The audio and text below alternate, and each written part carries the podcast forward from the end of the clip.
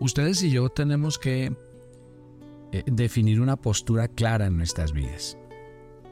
Si Cristo no resucitó, entonces pues somos dignos de lástima y conmiseración y realmente nuestra vida deberá estar destinada al fracaso de un Dios que murió y que no pudo vencer la muerte. Pero si Cristo resucitó, entonces de igual manera tenemos que dar fe de un Dios vivo que está en nuestros corazones y en el cual podemos confiar y creer. Buenos días, soy el pastor Carlos Ríos y este es nuestro devocional maná, una aventura diaria con Dios. Yo creo que los cristianos deberían una y otra vez revisar los capítulos de la resurrección de Jesús. Y se los digo porque a veces yo veo a los cristianos viviendo unas vidas que no dan testimonio y que no se convierten en un desafío. Es que el hecho de que Cristo haya resucitado es la confirmación de un hecho que reafirma todas sus palabras. Si Jesús nos enseñó a orar, amar a los enemigos, a vivir una vida apegada al Padre, y lo dijo mientras estaba vivo, diciendo que Él iba a morir por nuestros pecados para darnos una vida libre, nueva, para reconciliarnos, su resurrección dice que lo que Él dijo hoy es una realidad. Y hay que creerlo, pero más que creerlo, hay que vivirlo. En el relato de hoy, que está en el Evangelio de Lucas, tome su agenda y escriba estos relatos. Lucas 24 del 13 al 35 nos cuenta una historia fascinante. Una historia que confirma que definitivamente en la mente y en el corazón de los discípulos fue muy difícil creer que realmente Jesús iba a resucitar de entre los muertos. Ellos creían en una resurrección eterna, por allá en el cielo, pero no en una resurrección física. Y nos cuenta Lucas 24 desde el 13 que eh, hay una, una aldea llamada Emaús, y nos cuenta de dos hombres siendo discípulos, venían de Jerusalén, venían de todos los hechos que habían acabado de pasar de la muerte de Cristo. Y pues dice la Biblia que ellos se encuentran con un caminante, alguien que caminaba con ellos hacia la aldea, dice Lucas 24, 28. El diálogo comienza con una pregunta, ¿de qué están hablando? Y realmente es interesante porque por eso les, comencé el devocional como comencé esta mañana. Díganme, mi querida familia, ¿qué es lo que ustedes más hablan en su diario vivir? Mire que nuestras conversaciones siempre están girando en torno a nuestros problemas, a nuestra familia, a nuestro trabajo, al entretenimiento, a lo que está pasando en el mundo. Sí, pero la Biblia dice que esos dos caminantes estaban de cara triste. A nadie le agrada que le digan que tiene la cara penada. Muchas veces sonreímos cuando realmente estamos llorando por, dentro. Quizás otros no se hubieran dado cuenta ni les hubiera llamado la atención, pero Jesús sí lo sabe. Y cuando el Mesías les pregunta, ¿qué cosas? No es porque no lo supiera, sino porque quiere que ellos le den una respuesta concreta. Y los dos hombres le responden, de Jesús Nazareno, que fue varón profeta por supuesto que ellos sabían que Jesús era mucho más que un profeta. Así que agregaron, nosotros esperábamos que Él era quien iba a redimir a Israel. Es decir, siempre los discípulos creyeron que el Mesías iba a venir en un concepto nacionalista a liberarlos del imperio romano. Entonces enfatizan. Además de todo esto, hoy ya es el tercer día de todo lo que ha acontecido.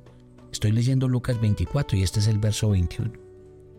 Mire que el maestro ya había anunciado muchas veces que algo extraordinario iba a suceder al tercer día después de su muerte. Y ellos están enfatizando, es el tercer día y no pasa nada. Ahora, Lucas nos da la razón por la, lo cual dice que ellos no conocieron a Jesús con el que estaban hablando, ese forastero. ¿Y sabe qué nos dice? Que tenían los ojos velados.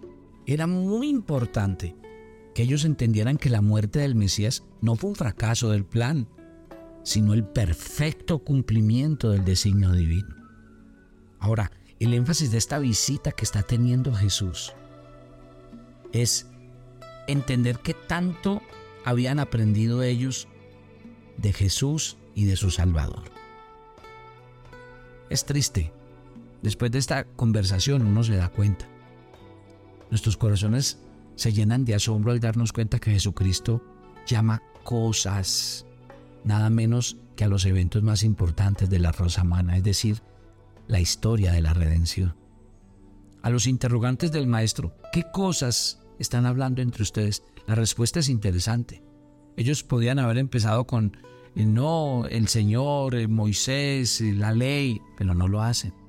Ellos ignoran todo lo espiritual y le dicen cosas como, no, algunas mujeres fueron al sepulcro, no encontraron el cuerpo, informaron que vieron visión de ángeles que dicen que Él vive, todo eso. Claro, cuando Jesús nos oye hablar esos temas, les dice, insensatos y tardos de corazón para creer lo que los profetas han dicho. No era necesario que el Cristo padeciera estas cosas. Era necesario el camino del padecimiento antes de entrar en su gloria. Y dice la Biblia que comenzando desde Moisés les declaraba en las escrituras lo que de él decían. Imagínense, comenzando desde Moisés, desde el Pentateuco, les declaraba todas las cosas que de él decían. Tremendo. Luego, dice el versículo 28 de este Lucas 24, que él hizo como que iba más lejos y se quedó hablando con ellos. Sí, ellos no, no, no, no, no estaban tan convencidos de lo que estaba pasando, pero le dijeron, quédese, quédese con nosotros. Y bueno, aquí empezó algo muy extraordinario. Mi querida familia, cuando yo leo la historia de Maús, leo la historia de nuestras vidas. ¿Qué es lo que estamos hablando entre nosotros? Nosotros hablamos de nuestros problemas, preocupaciones, miedos, en vez de centrarnos en lo que ya pasó en la cruz. Y por eso es que vivimos derrotados, angustiados, deprimidos. Por eso es que hay muchos cristianos que viven en bancarrota, en bancarrota espiritual, bancarrota emocional y bancarrota física. No levantan cabeza. Hablamos de cristianismo, pero el Cristo de nosotros parece muerto. Parece que no oyera las oraciones. Y la pregunta es, ¿quién es el culpable? ¿Dios? Claro que no. Dios ya hizo su obra. Jesucristo ya murió. Imagine todo lo que padeció y resucita dando muestras de que lo que estaba había pasado era una verdad y nosotros seguimos embolatados en las cosas de este mundo. Nuestros temas y tópicos de familia, de empresa, es hablar de plata, hablar de moda, hablar de lo que está pasando en las redes sociales. Increíble, por eso nuestras vidas están como están. Porque nuestros temas de conversación en familia, con nuestros hijos, en las empresas, en los negocios, en los círculos sociales, en las escuelas, y, en las universidades. No es la muerte ni la resurrección de Cristo, su victoria, lo que trajo para nuestras vidas. El mundo está en otro canal, el mundo está en otra sintonía. Y yo le pregunto a los cristianos de hoy día, ¿en qué está sintonizado? Para muchos de ustedes igual que en el tema de Maús, la muerte y la resurrección de Jesucristo es un cuento, es una historia, pero no es algo que trae revelación a sus vidas y a sus corazones, que les permite vivir vida día a día. El Cristo resucitado está en mí. Con razón la vida de los discípulos fue lo que fue. Y por eso es que esos mismos discípulos que antes estaban llenos de miedo, de temor, que se sentían inseguros de predicar y enseñar, van y abren la primera iglesia y por su mano fueron hechos señales, milagros, prodigios, y esos hombres se agigantaron en el camino de la fe nunca fueron los mismos. Claro, es que uno nunca vivirá igual si realmente lo cree en su corazón. Pero no, los temas de conversación de nosotros, aún entre los cristianos, son temas banales, que no nos edifican y por eso mantenemos como mantenemos. Jesús dio el diagnóstico claro, tardos e incircuncisos de corazón. No nos hemos convertido realmente de corazón realmente no nos hemos vuelto a vivir con el Cristo resucitado en nuestras vidas. Y por eso en nuestras vidas pasan lo que pasa. Ahora, estos hombres atinaron. Y atinaron diciéndole al Señor, quédese. Ellos desconocían con quién estaban hablando. Y por eso en un momento determinado de la historia sus ojos fueron abiertos. Para ellos quedarse fue definitivo y Jesús, conociendo sus falencias doctrinales, empieza a decirles lo que de él estaba escrito desde Moisés, pasando por los profetas. Es necesario, mi querida familia. Ustedes y yo tenemos una gran tarea, la gran tarea de sentarnos juiciosamente a estudiar acerca de la muerte, de la sepultura y la resurrección de Jesús. Si usted lo hace, créame que sentarse a hacerlo, sentarse a entenderlo y que sea una revelación en su corazón, eso hará que usted nunca sea el mismo, que usted nunca conciba la vida como la está concibiendo ahora, ni que deje que su corazón se llene de preocupación, de miedo, de ansiedad o de ansiedad por tener cosas materiales. Vamos a dar un cambio total como pasó con la vida de estos hombres, que después de haberse encontrado con Jesús, caramba, dice la Biblia que mientras Jesús estaba con ellos, después de que eh, ellos le ruegan, quédate con nosotros. Luego dice en el versículo 30 de este Lucas 24 que estando sentados con ellos a la mesa, tomó el pan, lo bendijo, lo partió y se los dio. Mire, no solamente Jesús les enseña, sino que empieza a compartir con ellos, a tener comunión con ellos. Si usted no tiene tiempo en su vida espiritual, no solamente para leer lo que aconteció y sucedió en la escritura acerca de la obra de Cristo, y además no tiene comunión con Él, será imposible que el Cristo resucitado sea una realidad en su vida. Jesús les contó todo lo que decía la escritura y después compartió el pan con ellos. ¿Y qué quiere decir eso? Que eh, el secreto de la vida cristiana está en la comunión con Él. Mire que los discípulos dicen, es que nosotros esperábamos. Ellos no tenían esperanza. Ellos, aunque Jesús les había hablado, ellos definitivamente, ellos tenían la fe en el piso, porque ellos creían que Jesús se había muerto y hasta, había, hasta ahí había llegado la historia. ¿A cuántos de nosotros hoy nos pasa lo mismo?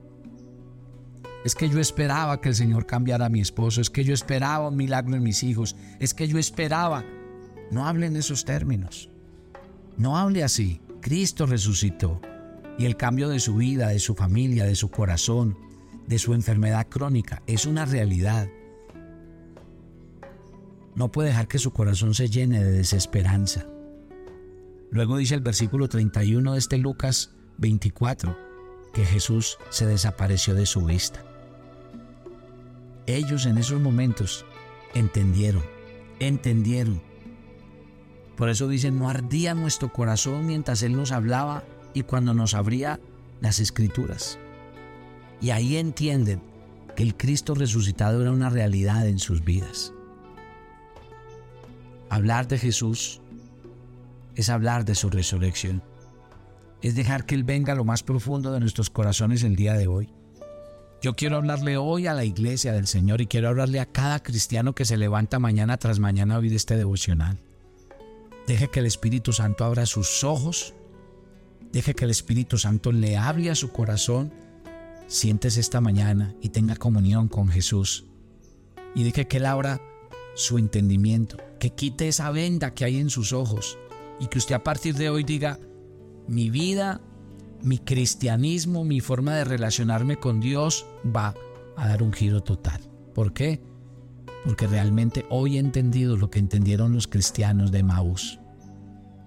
Que lo que Cristo había dicho en la cruz no era mentira, no era cuento, y que el corazón no se puede llenar de desesperanza, de miedo y de creer que ya todo pasó y se murió. Cristo abrió los ojos del entendimiento y ellos creyeron. ¿Y sabe qué dice la Biblia? que alegres se fueron y le contaron a los otros discípulos, que alegres se fueron y empezaron a predicar porque precisamente el mandato que el Señor les dio era que fueran y contaran, predicaran, enseñaran, porque es que cuando uno habla de un Cristo vivo, uno va a la fija, ese Cristo vivo no va a fallar y realmente va a producir milagros en los que están a nuestro alrededor. Un milagro pido hoy en el corazón de cada cristiano que haya este devocional y que lo está escuchando. Y es que el Cristo resucitado sea una realidad en su corazón. Padre, gracias por esta mañana. Y gracias porque Tú tienes que quitar esa venda que hay en nuestros ojos. Tú tienes que quitar la incredulidad de nuestros corazones. Tú tienes que sacar la trivialidad con la que vivimos hablando de todo lo que pasa en el mundo. En cambio no hablamos de lo más importante que me pudo haber pasado, de la muerte y la resurrección del Señor Jesús para mi vida, y que me trae una vida de victoria, de cambio, de seguridad, de confianza. Gracias, porque esto afirma nuestra fe, confirma que todo aquello donde hemos puesto nuestra esperanza es una verdad y que vale la pena confiar y creer porque Él tiene el control. Gracias por este día. Gracias por cada oyente de Maná y gracias por lo que está pasando en el corazón de todos esta mañana, porque sé que estás haciendo una obra extraordinaria y sobrenatural para la gloria de Dios. Te damos gracias y te bendecimos en Cristo Jesús. Amén y amén. Y yo los espero mañana para que sigamos hablando de este interesantísimo tema. Bendiciones para todos.